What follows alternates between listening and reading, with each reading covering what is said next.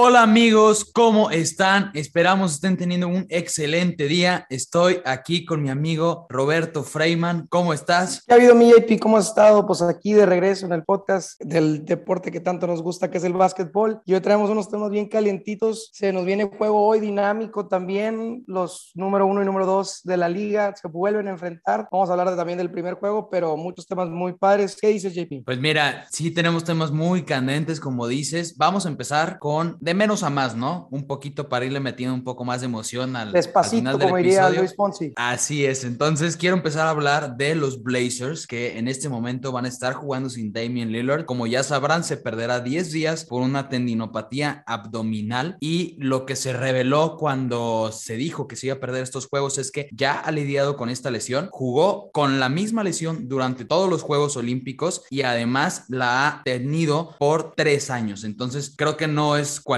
cosa, es algo realmente alarmante y más porque si ya sabía que estaba lidiando con esta lesión, ¿por qué vas a unos Juegos Olímpicos y juegas durante todo este tiempo con esa misma lesión? Ahora se le va a dar el tiempo. También esto nos puede explicar por qué podría haber tenido un tan mal inicio de temporada, pero quiero escuchar tu opinión. Yo creo que fue en realidad algo, pues, es que hizo mal, ¿no? Porque no debería haber hecho eso Damian Lillard. Primera razón, porque podría perjudicar su carrera y segundo, porque es el equipo el que le está pagando y el mismo equipo lo, le permitió hacer esto. Entonces, ¿cuál es tu opinión sobre este tema? Yo creo que yéndonos un contexto más grande, Portland está en caída libre totalmente. O sea, acaban de correr al general manager por, por eh, mis, ¿qué es? misconduct en el workplace. Luego salió a hablar este, Chauncey Billups que el equipo necesita competir más fuerte. Ahora sale que Damian Lillard va a estar fuera con una lesión que ya tenía arrastrando desde mucho tiempo. Por eso estaba jugando tan mal. Yo creo que este equipo va a necesitar una reestructura muy pronto. Digo, con el nuevo coach, pero sin Damian Lillard, que probablemente es, yo creo que sus días ahora sí ya están contados en los Portland Trail Blazers, porque pues nada más no veo cómo levante. Yo creo que muchas veces los jugadores quieren, quieren jugar, pero a veces hay que seguir la ruta correcta como un Clay Thompson, que aunque piense o se, se asegure que esté bien,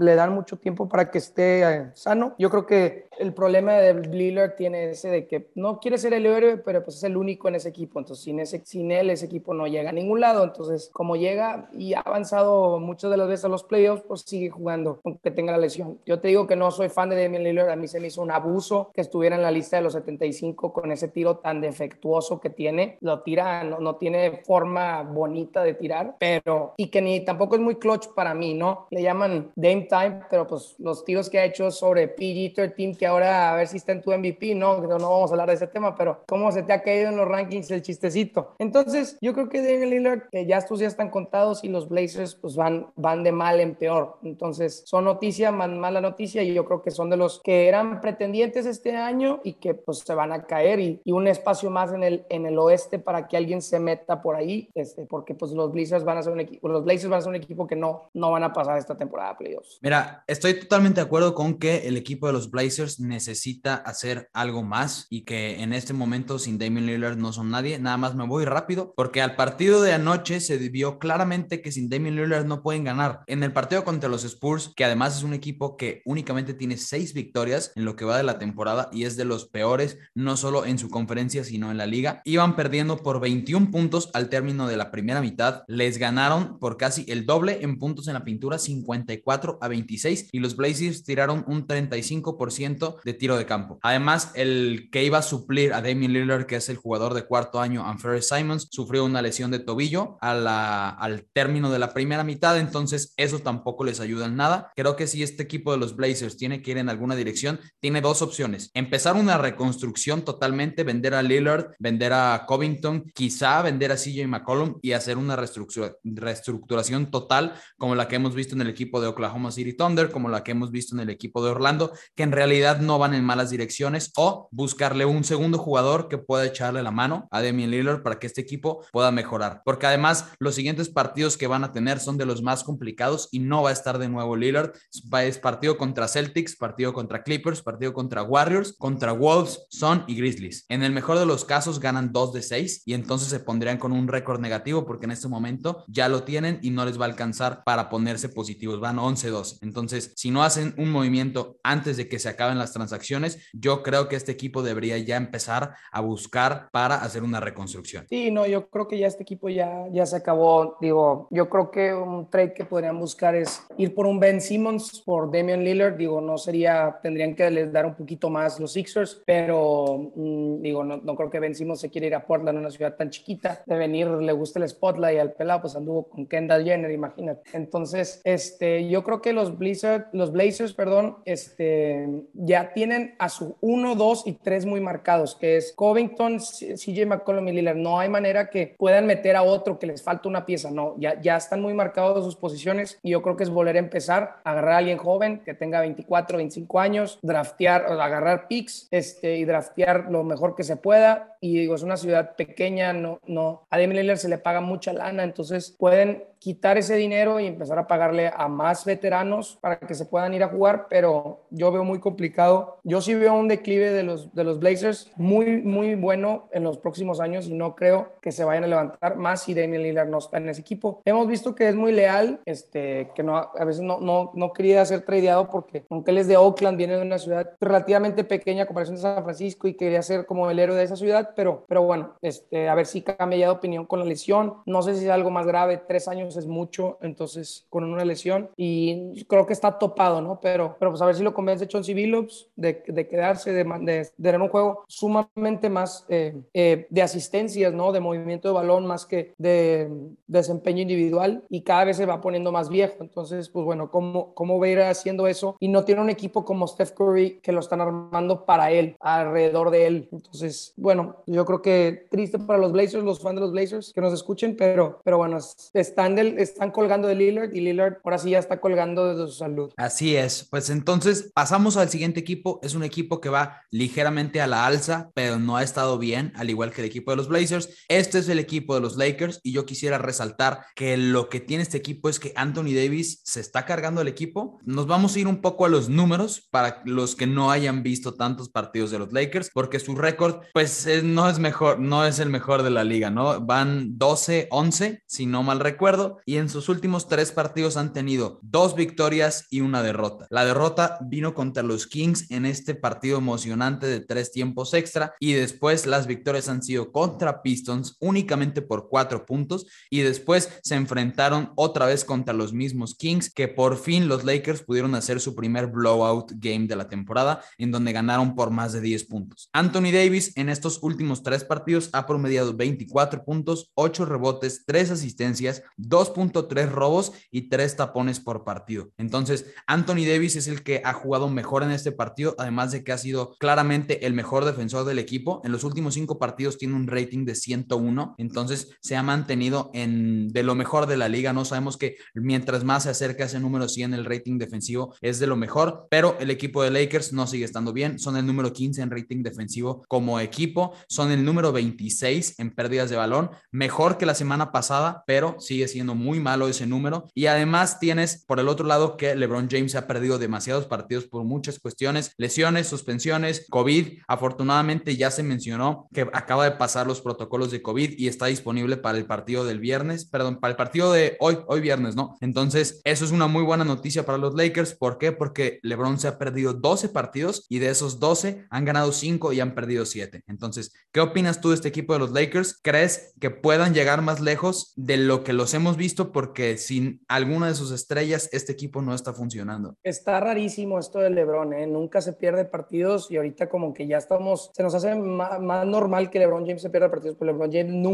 se pierde partidos, nunca se lesionaba en toda, su, en toda su carrera, entonces eso es rarísimo de ver. Que le metan más puntos por partido que por promedio que los que meten me preocupa mucho, me están en diferencia menos 1.6 los Lakers. Anthony Davis no puede estar promediando 24 puntos, tiene que estar promediando de entre 27 y 28. Tiene que estar haciendo los mismos números que Giannis Antetokounmpo porque es la misma posición y yo creo que de igual de dominante. No puede estar tirando menos de 20% de tiros de tres, imposible. O sea, ni, ni Giannis Ahí te interrumpo rápido porque está promediando 24 puntos en los últimos tres partidos, pero está como número uno en la liga, puntos en la pintura. Pero bueno, 24. O sea, no, no, no, puedes, no, no, puedes tirar 24. Necesita, necesitan más, todavía más necesitan. Necesitan un 35, 38 para que digas, está, está teniendo realmente efectividad, porque si tira sí tira de tres. Entonces, pues es como si uno de, de tus cuatro tiros de tres están desaprovechando, o sea, tres de los cuatro se están desaprovechando. Entonces, creo que, digo, como diría,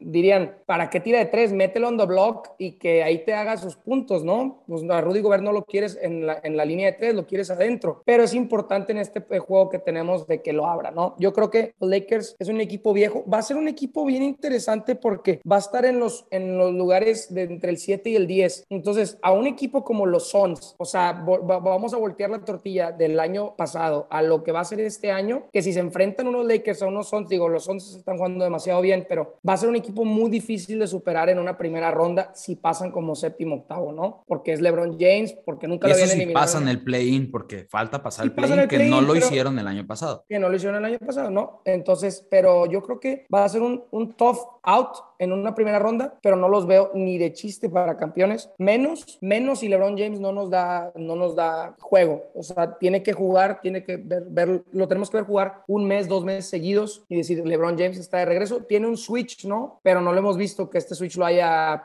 puesto cuando menos en el último año y medio desde que quedó campeón. Entonces preocupa que, que no vaya a levantar y no, yo te, lo, lo, he repetido varias veces, no confío en Russell Westbrook y no confío en, en, que Carmelo Anthony sea mi mejor jugador, ¿no? Entonces Anthony Davis tiene que subir sus números y LeBron James tiene que jugar, tiene que jugar LeBron James. Y yo creo que ya cuando le juegue LeBron James, ahora sí nos vamos a poder decir, este equipo es de verdad o este equipo solamente va a pretender. Es, es, complicado, creo que el equipo no ha encontrado su esencia ni ofensiva ni defensiva. Una, bueno, no estadística, más bien un, un, una noticia, no sé cómo llamarlo, ¿no? Cuando lo leí me sorprendí bastante, decía que LeBron James no, se había perdido un total de 71 juegos desde su temporada número 1 hasta la temporada número 15. Desde la temporada número 15 hasta ahora ya se ha perdido más de 71 y estamos hablando de que de la 15 ahora son casi dos años, menos de dos años, entonces cada vez se está lesionando más seguido y esta temporada ya lo he escuchado cuando alguien dice, ah, LeBron James se lesionó, ya no es como antes que decías, oye, ya se lesionó porque no se lesionaba ahora lo está haciendo más seguido y creo que ah, desafortunadamente estamos empezando a ver una regresión de LeBron James. No es la regresión como se ve con otro jugador porque estás hablando de uno de los mejores jugadores en la historia de la liga y no va a ser una regresión como la que hemos visto tal vez de un Damien Lillard en donde ha bajado 8 o 9 puntos por partido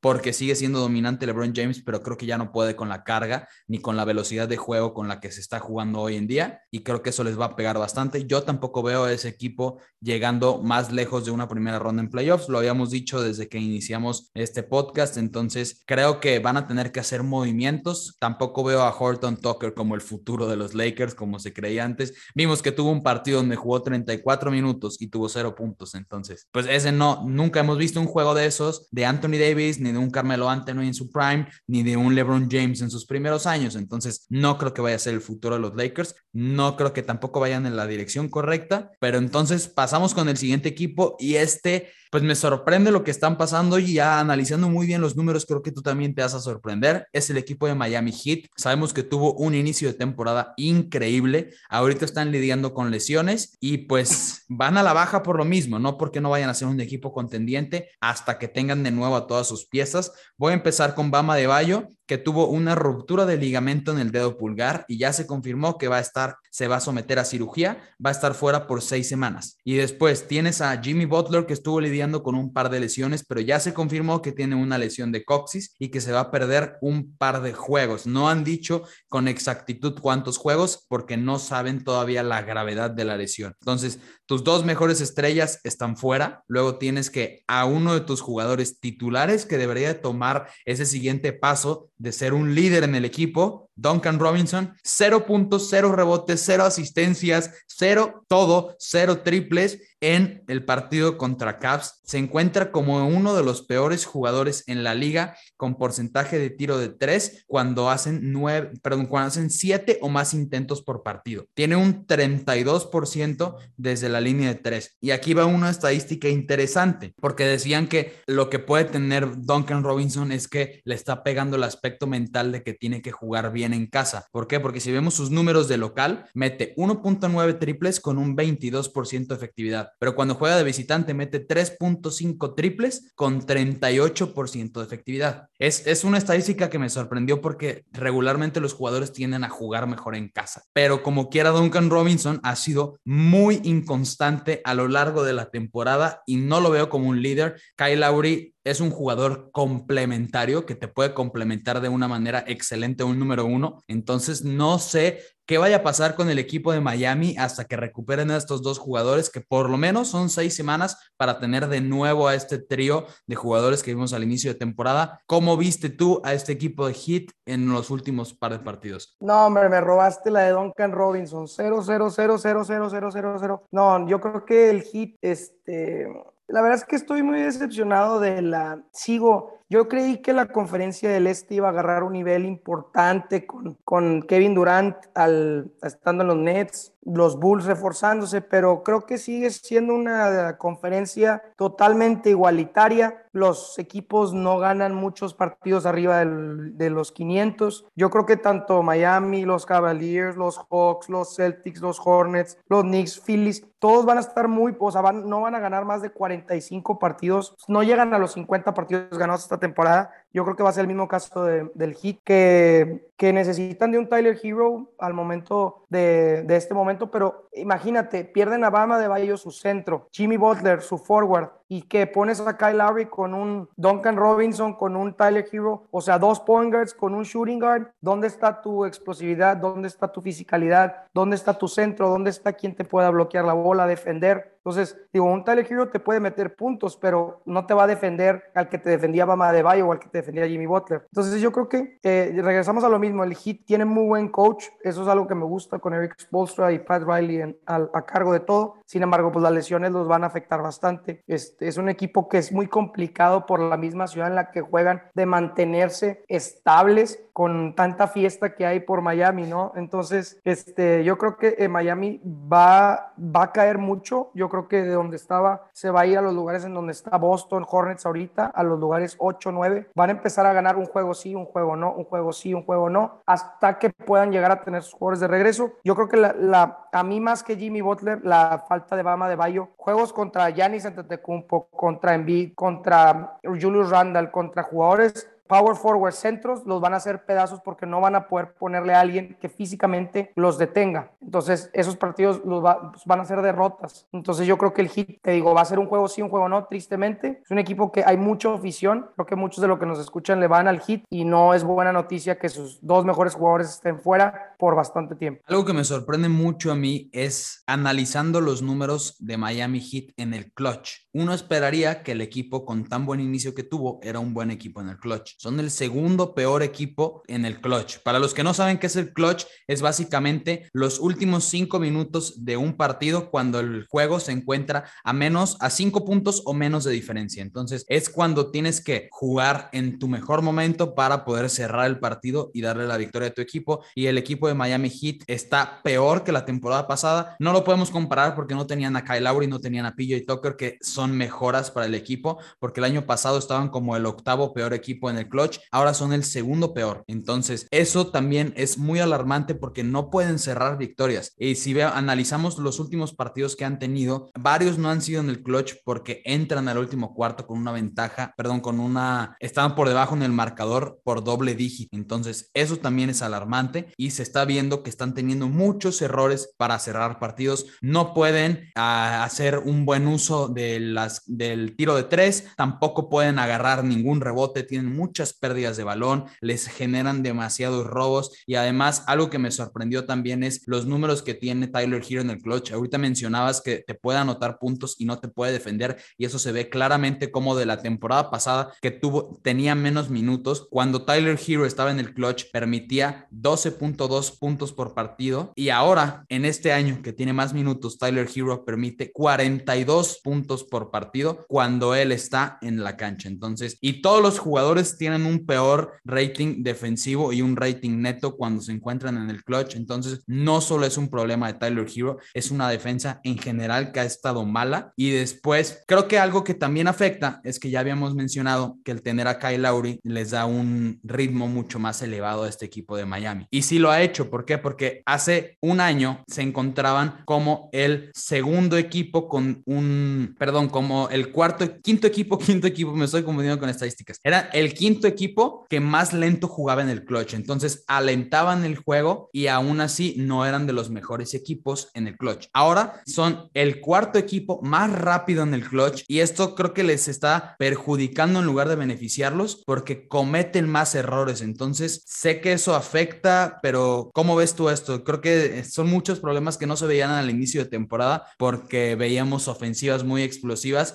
y como que descuidábamos esos números que estaba poniendo la defensiva de Miami. A mi JP le encantan las next gen stats que a nadie le entiende, no se preocupen, aquí les explicamos, no te creas. No, yo creo que es complicado cómo se maneja el, Miami Heat. De, es un sistema de juego muy integrado ya, el Eric Spolstra, yo creo que juegan de cierta manera, se están integrando ciertos jugadores. Creo que este, tipo de problemas en The Clutch, que ahorita vamos a hablar de ese equipo, pero de, de qué jugador quiero hablar que es muy clutch y la temporada pasada creo que fue el mejor en el cuarto cuarto, que fue CP3, porque tienes a realmente un tirador que te, te, tira esos tiros de medio campo, esos layouts, esos eh, balones cortos, que, que te tienes esas anotaciones fáciles, ¿no? Yo creo que Kyle Larry no es, una, no es un jugador muy clutch ni que te puede atacar en pocos minutos, no pocos minutos, sino en tiempos clutch en donde puede atacar el aro, ¿no? Porque pues no es, es cuando, cuando queda menos tiempo es cuando más apretado está la situación. Entonces, y Jimmy Butler nunca ha sido, nunca no se ha considerado nunca como un jugador que juegue de esa manera. Entonces, creo que no tienen, dependen mucho del movimiento del balón y que alguien esté libre y puedan encestar para poder meter esos puntos cuando están muy parejos los partidos, más que darle la bola a alguien y decir, es tu equipo, tú hazlo, ¿no? Como un DeMar DeRozan, un Zach Levine se lo pueden dar en, un, en unos Bulls, ¿no? Si hay esa diferenciación de, ten la bola, juégalo o entre tú y yo la metemos, ¿no? Entonces, creo que por eso están batallando mucho. Eh, a veces sí es importante ver muy a detalle las, las estadísticas, pero creo que, te digo, es el sistema de juego. Creo que son muy jóvenes, no tienen mucha physicality, no, no tienen mucho, mucho cuerpo para, para dónde aventar. Entonces, pues cuando te digo, vienen equipos grandes, no, no hay manera de detenerlos, aunque puedas mover mucho la pelota. O sea, San Antonio no ha podido, no, porque no tiene cuerpos grandes. Tim Duncan era una barrera en, en, en el poste y que no lo han podido suplir. O sea, la Marcus Aldridge no jugaba esa posición, aunque tuvieran movimiento de balón muy bueno y lo siguen teniendo por Greg Popovich, no lo consiguen, ¿no? Entonces, pero, pero vámonos al, último tema del día. Te, hago una pregunta rápido antes de pasar al último equipo, que es el que todo el mundo va a estar esperando que hablemos. Pero, ¿tú consideras todavía este equipo de Miami contendiente, sí o no? No, no, no, no lo veo, digo, y viéndolo objetivamente. Incluso con todas sus estrellas de vuelta, incluso con sus estrellas de vuelta. Yo creo que no les va a alcanzar, porque les va a alcanzar una primera ronda muy complicada. Yo creo que todo es como por macho. Es como cuando los Mavericks estaban la temporada pasada y les tocó los Clippers. O sea, probablemente Luka Doncic pudo haber avanzado en los playoffs si no le tocaban los Clippers. Pero entonces ellos les va a tocar jugar, yo creo que contra o los Bulls, o sea, o contra Milwaukee o contra los Nets en una primera ronda. Entonces no les va a tocar ganarles. Les va a tocar muy complicado. Como cuando se metieron contra la final contra LA. Es que es un buen equipo, pero les tocó un macho hasta cierto punto, no fácil, pero sencillo, que te da confianza. Ganar esa primera ronda para mí es muy importante. Entonces no creo que, o sea, sí pueden ser, sí pueden contender, van a ser, van a ser un partido difícil ya que estén de regreso todos, pero así long run le van a ganar a Milwaukee o le van a ganar a, a los Nets, no creo. Bueno, entonces estoy parte de acuerdo. Creo que son del mejor equipo que hay en la conferencia, pero sí estoy de acuerdo que esa conferencia está muy competida y depende mucho si el equipo contra el que se enfrenten es el equipo perfecto para detenerlos, ¿no? Si les toca un Giannis Antetokounmpo, veo muy difícil que lo puedan detener. Nadie es capaz de detener a Giannis, entonces va a ser complicado, pero pasamos al último, a los últimos dos equipos porque es enfrentamiento, esta rivalidad que vamos a estar viendo quizá en playoffs, ojalá porque sería un partidazo, ¿no? Eh, los Warriors contra los Suns. Ya los vimos enfrentarse el día 30 de noviembre. Este partido se lo llevaron los Suns por 8 puntos de diferencia y pues hay muchas cosas a resaltar en esto. Primero, eh, Steph Curry tuvo uno de sus peores partidos en la temporada. Después de Andre Ayton estuvo imparable en la pintura. Jordan Poole vimos que es capaz de anotar incluso cuando el equipo en general está mal. Muchas pérdidas de balón para los Warriors, también hubo pérdidas de balón para los Suns, pero ellos supieron capitalizar mejor en esas pérdidas que tuvieron los Warriors. Además, Booker no va a estar para el partido que es hoy en la noche, en un par de horas. Y pues, ¿qué, qué puedes mencionar tú de este, de este partido y de estos equipos que son los mejores equipos de la conferencia del oeste? Y creo, y lo puedo decir, son los mejores equipos en la liga. Tú sabes que yo soy un Steph Curry fan. Yo, a mí me, me encanta su forma de juego.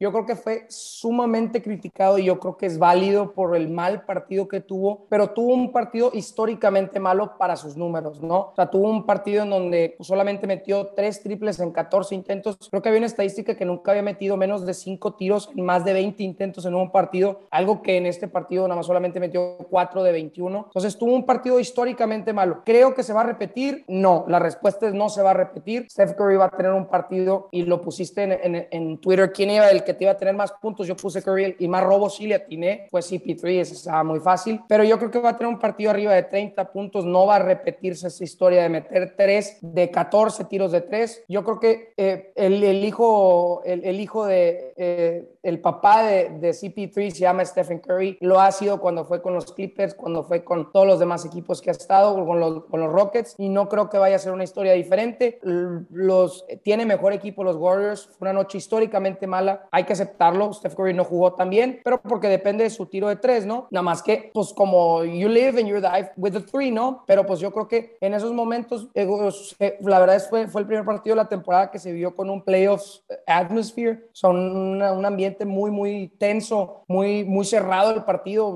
No, no, llegaron a los 100 puntos ya casi hasta el final. Este, fue la primera vez que Golden State no metió 100 puntos. Entonces fue un partido sumamente defensivo en donde se agarraron fuerte, pero yo creo que si nos espera ver cinco partidos más esta temporada de este calibre y verlos en postemporada, nos espera algo sumamente bueno. Yo creo que la, la pérdida de Booker va a ser importante porque CP3 no te va a meter 30 puntos. Normalmente lo hace una vez en una, dos veces en una serie, pero no te va a dar tu 15, 18 puntos con 10 asistencias. Entonces, ¿quién va a ser ese tercer anotador de, de los Phoenix que va a ser es, es, ese esos puntos que, que, Booker no te va a tener, ¿no? Entonces, va a estar muy bueno. Me, me, me, encanta esta serie y me encanta para el futuro de estos dos equipos que van a pelearse. de estos dos equipos, te voy a decir a qué me acuerdan. A ¿Te acuerdas cuando Golden State traía el récord y San Antonio quedó 67-15 con Kawhi Leonard, que al final fue lo de Sasa Pachulia que se enfrentaron? Ese, yo creo que vamos a llegar a, ese, o sea, tener esa, esa, esa, serie que nunca tuvimos entre dos equipos que van a tener unos récords arriba de 65 partidos ganados los dos y que va a ser duelo de titanes eh, especialmente y entre los dos point guards que son, pues yo creo que top 5 los dos all time. Entonces, este... Top 5 all time y sin duda son top 2 de la liga en este momento. Sí, definitivamente. Entonces, entonces va a ser un partidazo buenísimo, pero yo creo que Curry va, tanto hoy como en la, en la temporada, se lo va a llevar porque yo creo que sí es mejor que CP3 y tiene mejor equipo Golden State. Yo pienso, igual que tú en este caso, pienso dos cosas específicamente. Creo que el partido de hoy en la noche se lo van a llevar los Warriors. Creo que Curry va a regresar al mismo nivel y va a anotar por lo menos 30 puntos porque sí les va a pegar la baja de Devin Booker. Creo que ya, ya tuvieron el tiempo para pues entrenar y para prepararse para este partido en donde los Warriors descansaron dos días, mientras que los Suns jugaron el día de ayer contra Pistons. Ganaron sí, pero tienen ese partido en un back-to-back, entonces eso también les va a pegar, aunque no jugaron al 100% todos sus jugadores titulares, tener un partido un día antes de uno importante sí le va a pegar. Algo que quiero rescatar también es que se va a romper la racha de los 18 partidos de los Suns, que pues es importante para ellos porque es la racha ganadora más grande que han tenido en la historia de la franquicia, pero no creo que les vaya a pesar tanto, en realidad creo que va a ser muy divertido ver estos dos equipos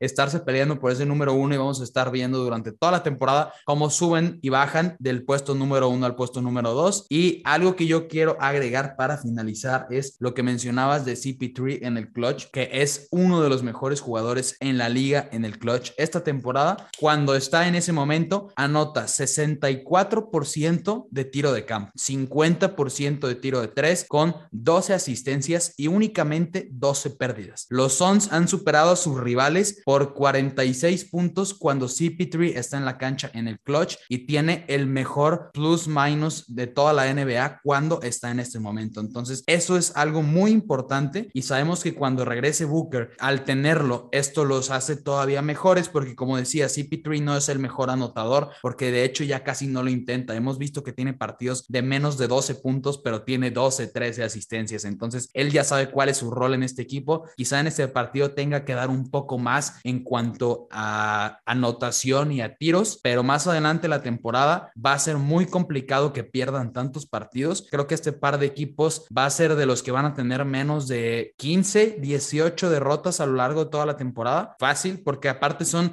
el equipo número uno y número dos con mejor rating defensivo respectivamente los Warriors y los Suns. Entonces también son equipos muy defensivos. Y algo que te quiero preguntar para cerrar este episodio es, ¿con qué equipo te quedas en una serie de siete juegos? ¿Con los Suns o con los Warriors? Yo primero quiero dar crédito a Monty Williams porque es un coach que no se le dio muchas oportunidades y ahorita con los Suns las está aprovechando bastante bien. Yo creo que reunirse con un jugador que es ganador como CP3, no, no estoy diciendo que CP3 no sea ganador, me gusta más Pero CP3 es un jugador muy ganador que en temporada regular te gana partidos porque es un comandante, es el, yo creo que es el mejor comandante en la historia de la NBA, o sea, en, un, en un, en, un hardwood no hay, no hay jugador, yo creo que LeBron James sería el único, pero point guard que te maneje un partido CP3 es, es lo mejor que ha habido, lo mejor que existe, entonces yo creo que en una serie, te digo, el matchup está muy bueno, yo creo que todavía le falta Wiseman, le falta Clay Thompson, entonces yo creo que, y te digo, yo creo que va a haber una regresión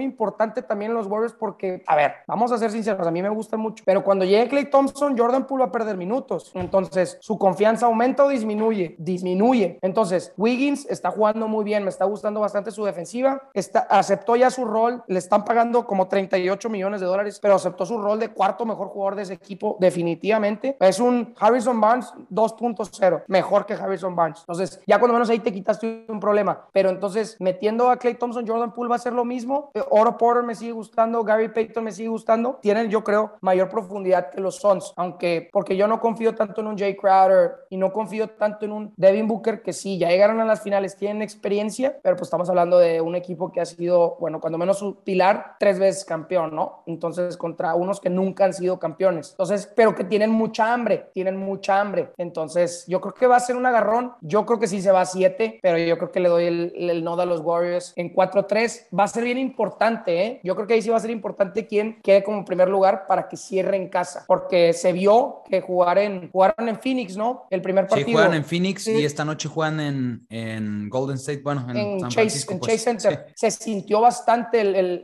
el- Arizona, entonces se sintió Phoenix, entonces yo creo que va a ser bien importante quién gane la localía, porque Golden State juega muy bien en casa, digo, de lo de visitante también, pero en Arizona se sintió muy pesado y creo que si recuerdo, Arizona no había perdido un juego de local en todos los playoffs hasta las finales, o sea, son muy buenos jugando en casa, entonces va a ser importante ver cómo responde Golden State hoy, más jugando en casa, que si gana Phoenix, cuidado, ¿eh? Es un, sería un portazo bien fuerte a los Warriors de decir, sin Booker, como quiera, te gané dos juegos en, cuatro o cinco días, entonces Y de visita, que es el segundo. y de visita. además. Entonces yo creo que es importante que Golden State hoy gane, refrende su primer lugar y que diga, vamos para más y todavía nos faltan dos jugadores importantes. Mira, yo no sé con quién me quedo todavía. Hace una semana te hubiera dicho que me quedo con los Warriors porque sabes que también me gusta el equipo y lo hemos dicho a lo largo de, de este podcast que es un equipo que es realmente contendiente, pero creo que yo hice, no hice menos porque nunca dije que fueran un mal equipo, pero creo que no le di el crédito que se merecía este equipo de los Suns y como yo dije hace dos, tres episodios, esta era su prueba de fuego, ganarle a los Warriors, lo hicieron, me cerraron la boca, qué bueno, porque el equipo también me gusta, me gusta mucho CP3, creo que los huecos que yo estaba viendo los están sabiendo manejar muy bien, como dices, el coach Monty Williams está haciendo un excelente trabajo y pues nada más a disfrutar este partido, así que esperemos que disfruten los partidos de este fin de semana, que también hay un par de partidos buenos para el sábado y el domingo y eso sería todo por nuestra parte, así que Frey, dinos dónde te pueden encontrar para que te sigan. Aquí me pueden seguir en Twitter como at Robert-Freyman, F-R-E-Y-M-A-N,